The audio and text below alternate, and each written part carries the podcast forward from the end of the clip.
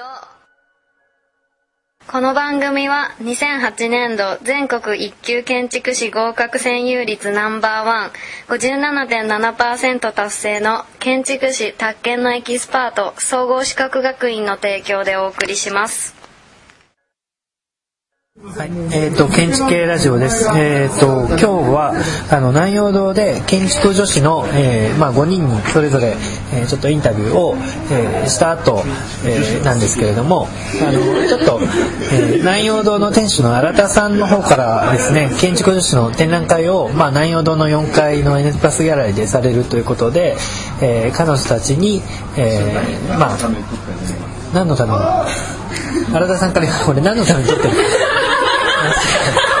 ありましたけれども、えー、と特に大きな目的を設定しているわけではなくあの今の状況を、えー状況報告ぐらいのつもりで話していただければ。えーとあの新田さんから見て建築女子に何かメッセージはありますかという感じなんですけれども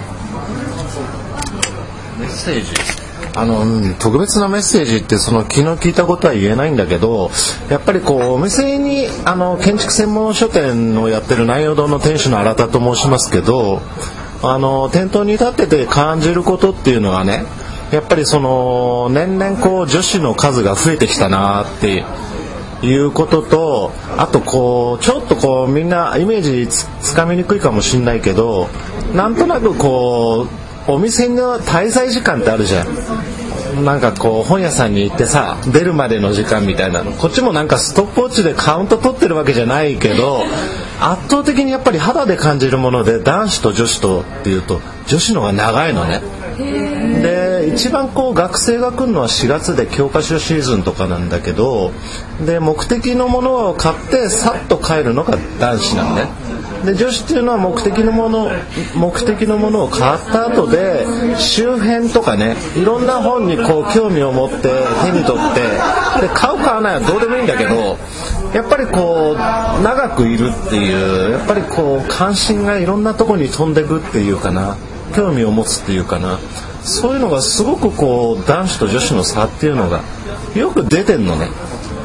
でこれ面白いなとか思っててそれでなんかこういろんな意味でこう女子がなんかこうオリンピック終わると女子は強いとかさでも建築だけじゃなくてもねそういう女子が強い時代っていうのがずっと続いててで建築もまあそうでさで今回この女子だけっていうのはやっぱりこう必然的だったのかなっていういつかこういうことが起きるっていう、まあ、これは南さんとも話したことなんだけど約束されたものがとうとう来たなっていうそんな思いです。ありがとうございます。じゃあ、えっ、と、続いて橋本さんから一言。なんで？一生懸命つぶやいて 今つぶやいてる最中だったんでなんなんか急に振られると困るんですけどまあ新田さんのその建築女子は約束の地だというのはなんかこうすごくこう意味深な感じですよね。でまあ別に女子に僕はこだわっていることは仕事柄もないんですけども、うんまあ、やっぱり今の世代の若い学生さんたちがどういうことを考えているのかでそれが建築女子にある程度こうストレートに出てくるんであればこのガールズトークは、えーぜひ楽しみにしたいと。いうことでこれからオーディエンスに入り込みます。ではスタート。ガールズトークいやいや僕じゃなくてガールズトークは、えーじゃあまあとりあえずね、えー、と代表の姉妹さんの方に渡して。なんかだからそのなんだっけ化粧化粧を、えーするために化粧の仕方？あとにあの徹夜してる時にどうするかっていうこと。なんだっけ？話したいはい。えっとそこのまあうーんそうですね。まあ前にまあみなみちゃんがえっと卒生の時のお肌のお手入れの話をしてて、まあ、その話を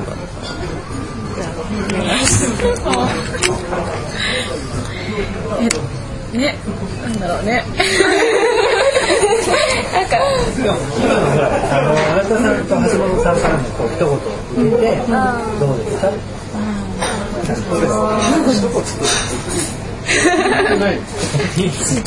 こっちはもうなんかツイッターでフォローするのすみません。えっと日本大学理工学部建築学科の島谷です。えーっと私が、まあ、展示会および建築女子っていう、まあ、グループというのかな？なんかそれを作りたいって言ってでまあそのいろんなまあななネットっていう今っぽい手段で それで、と、私の他にもう一人日大の子がいるんですけどその子以外、えっと、メンバー7人中5人はこの展示会のために集まってくれた子です。でその新田さんと橋本さんから、えっと一言ずついただいたんですけどなんだろう。なんていうのかやっぱりもう新田さんと橋本さんと一緒にこうやって飲むっていうこと自体が多分普通の学生だったら絶対なくて なんかすごい嬉しいですし橋本さんに建築女子は素敵だってツイートしてもらって本当に感無量っていうか普通だったらしてもらえないのでありがたいと思ってます。はい。書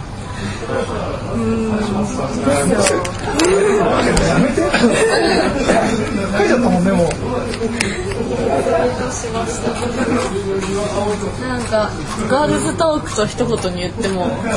何を話そうかどうしようか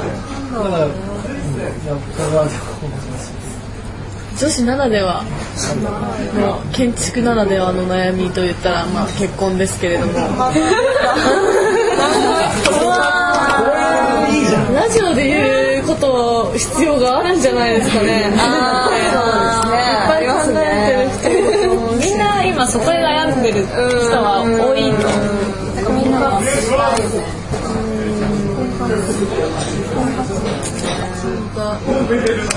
もうがむしゃらにこう毎日設計設計設計設計徹夜徹夜ってやってると肌も荒れていけばいつの間にか茶髪でなくなって黒い部分がどんどんなってみたいなマスカラは落ちみたいな目がなくなりみたいに握り増えみたいな毎日だけれどもそれでもまあ楽しくて設計やっちゃうんですけどそういう時の肌のお手入れについてちょっとみなみちゃんが一言言いたいことがあるらしいので代わりによ。あるでしょ？あるというなんかじゃみんながそうどういうなんか私が今回卒業式のテスト出してた時に先輩に話しててそうずっと学校やっぱ泊まるわけじゃん。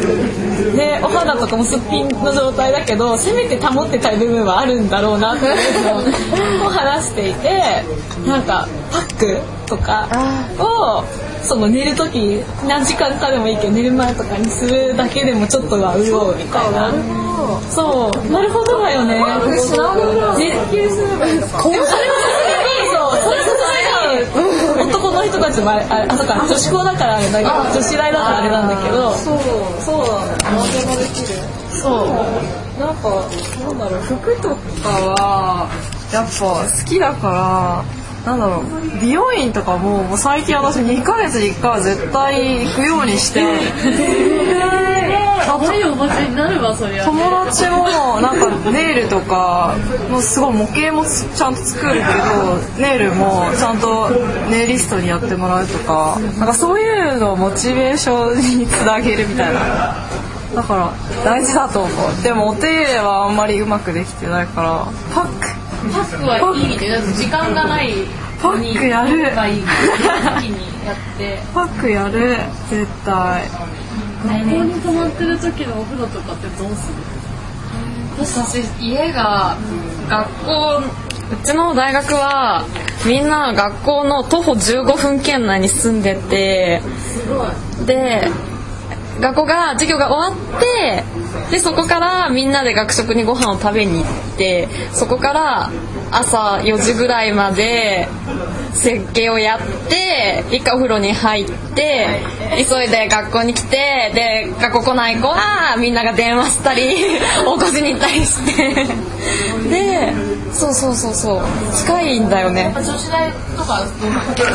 うちは全然泊まれなくて。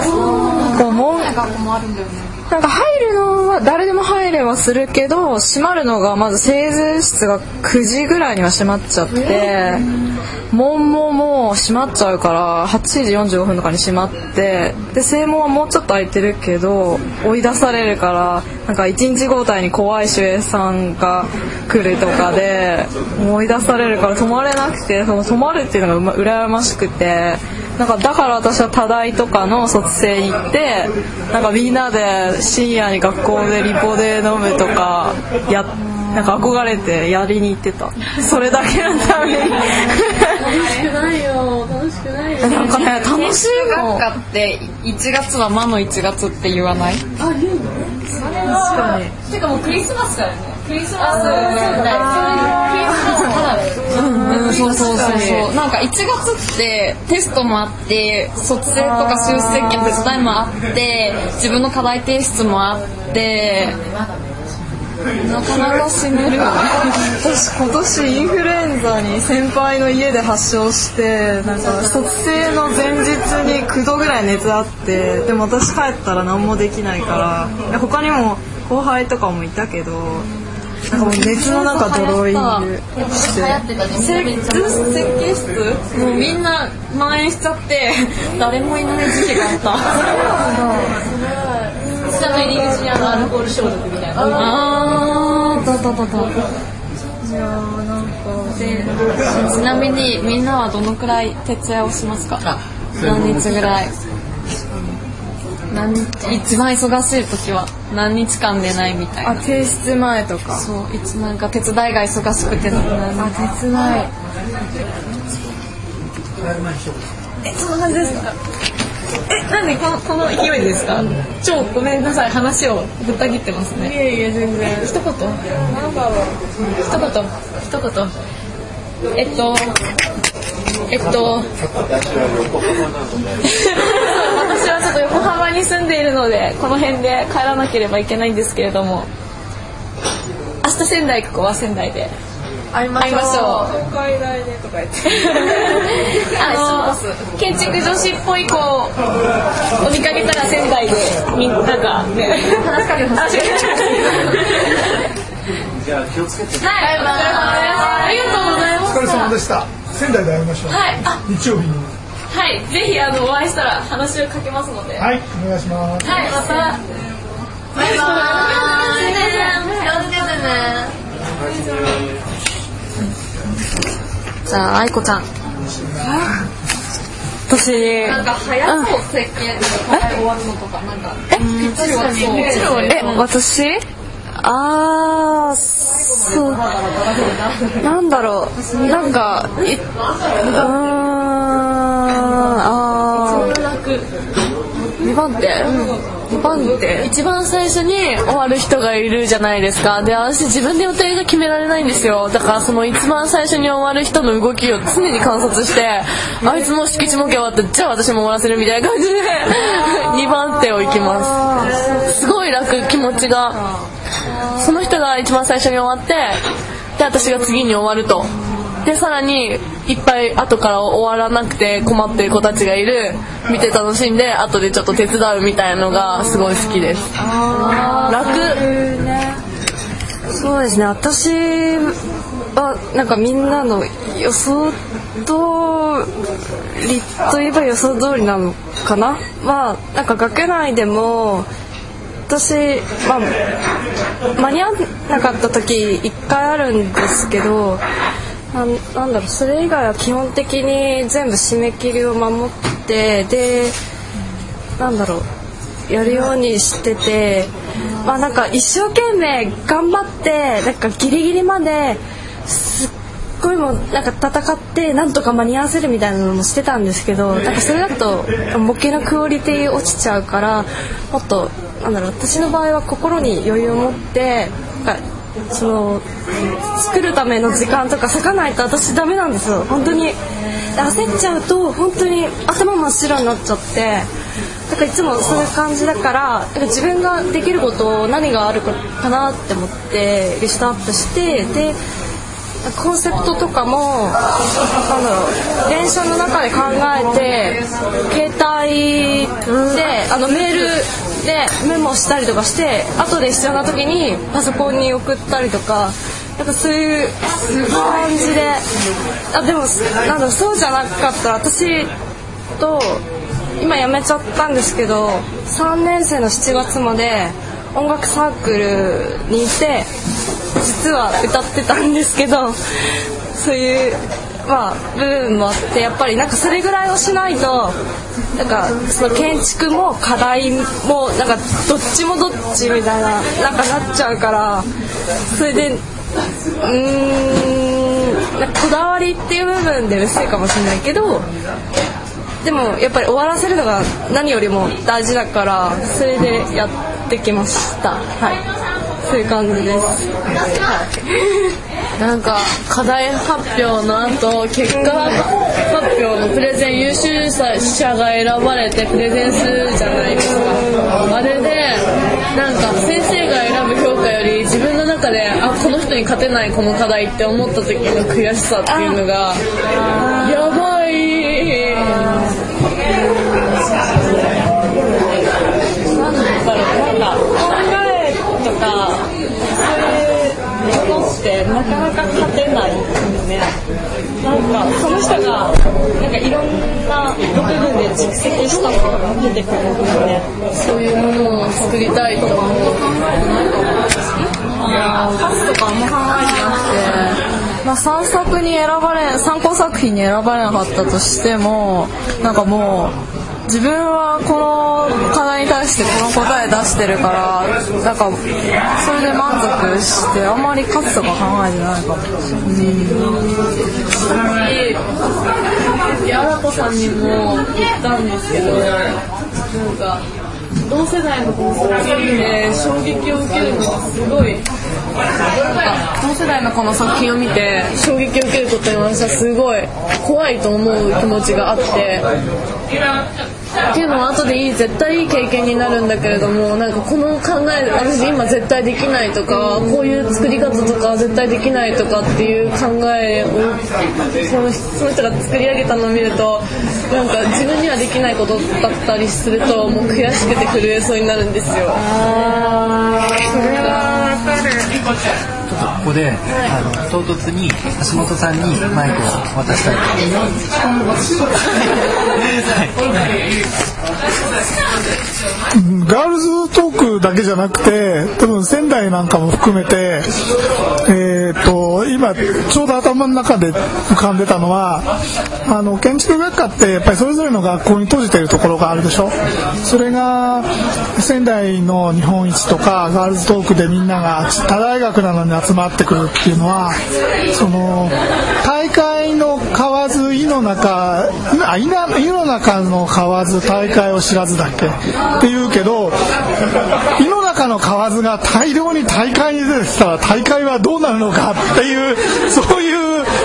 話がこの間ツイッターにあってさで僕はそれはきっとすごく面白いことになるだろうっていうふうに思っているんですね。でまあ女子トーク女子はあの今出てきた話は非常に女子トーク固有の話がいっぱいあって面白かったんだけど別に女子にこだわることなく若い人たちがそうやってこう集まってそれこそ日本建築学科みたいな形で仙台だけじゃなくてこういうガールズガールズなんだっけ？ガールズトーク。ここはガールズトークだけどなんだっけ？建築女子。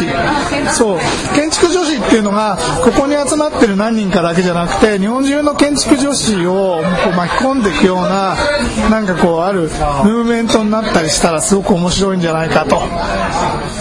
小さいところから大きいところへ出て井の中の蛙大会へ出ようと。大会を埋め尽くせとそういう感じでしょうか。あのちょっと今の橋本さんの言葉を受けてあの確かに今7人ですけれども人数はこれからどうなるんですか他に建築女子入りたいとかいう人がいたらどうどうなる感じなんですか？そうですね、えっと、今回参加できない時期的にやっぱりなんか仙台もあってでフォリオも作らなくちゃっていうので参加してない子もいるけど私としてはなんかその意欲がある子はどんどんどんどん入ってきてもらいたい。本当にはいウェルカムです。全然はいそういう感じです。そうです。じゃあえ3年生じゃなくてもって書いてある。ああそう。だね3年生以外もどんどん入ってなんか後輩とかにもつなげていきたいかなとか私はなんとなく思ってて後輩とかすごい可愛いからぜひいっぱいいるんで女子大なんで。後輩かわい。いうん可愛い。やる気がある子がいっぱいいて。作るものって学ぶことが多い。何？後輩の作るものからは。なんか学ぶことが多いと思っていて。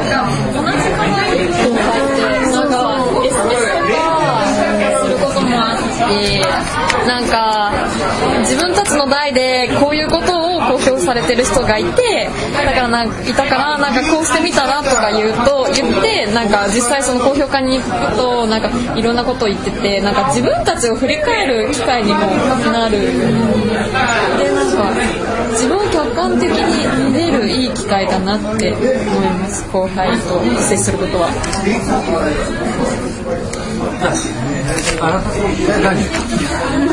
あ俺今全然話聞いてない。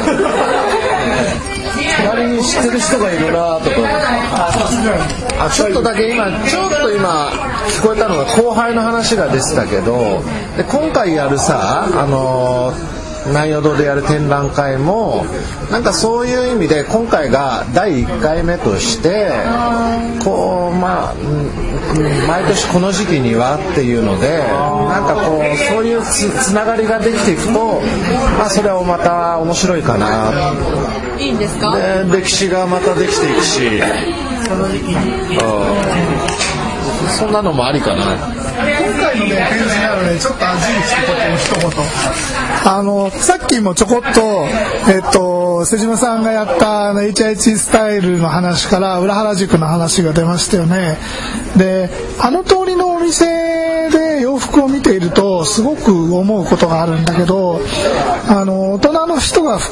着る服よりもとても自由だよね。あの通りに飾られてる服って。ものすごくチャーミングで自由ですごく明るい。ああいうことはうん建築界に今ないんだと僕は思ってます。だからああいうものをもし建築女子が南陽堂の4階でできたらそれはすごいことだと僕は思う、うん、あの通りファッションに学べることはあるんじゃないかな。それこそ15歳ぐらいの子が自分のお小遣いで買ってる服ってものすごく安いけど自由にデザインされてるものでね。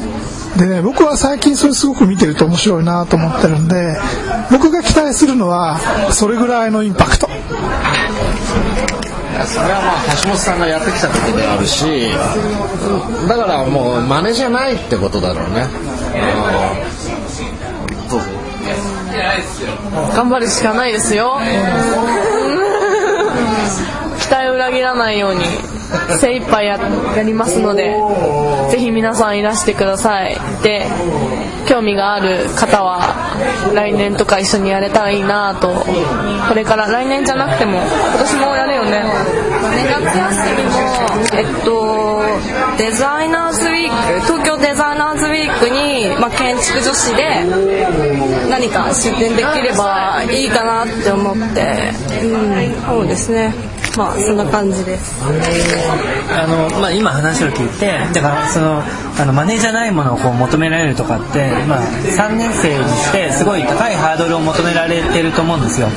でだけどあのこういう展覧会をやる機会にやっぱり展覧会やるとなったらかなりこういろんなものを要求されるわけででそこにこう答えていくっていうのはすごくいい経験になると思うのでもちろんあの、まあ、そう一旦やるとなったら期待されるものは多いかもしれないけれどもでもそれは自分たちにとってすごくいいステップだと思ってあの、まあ、あの難しいと思いながらもでもできる限りそこに努力してあの超えていくようななんかそういうこう、まあ、あのモチベーションにして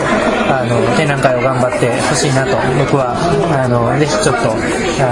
の、まあ、陰ながら応援をしたいと思います。じゃあということで皆さん頑張ってください。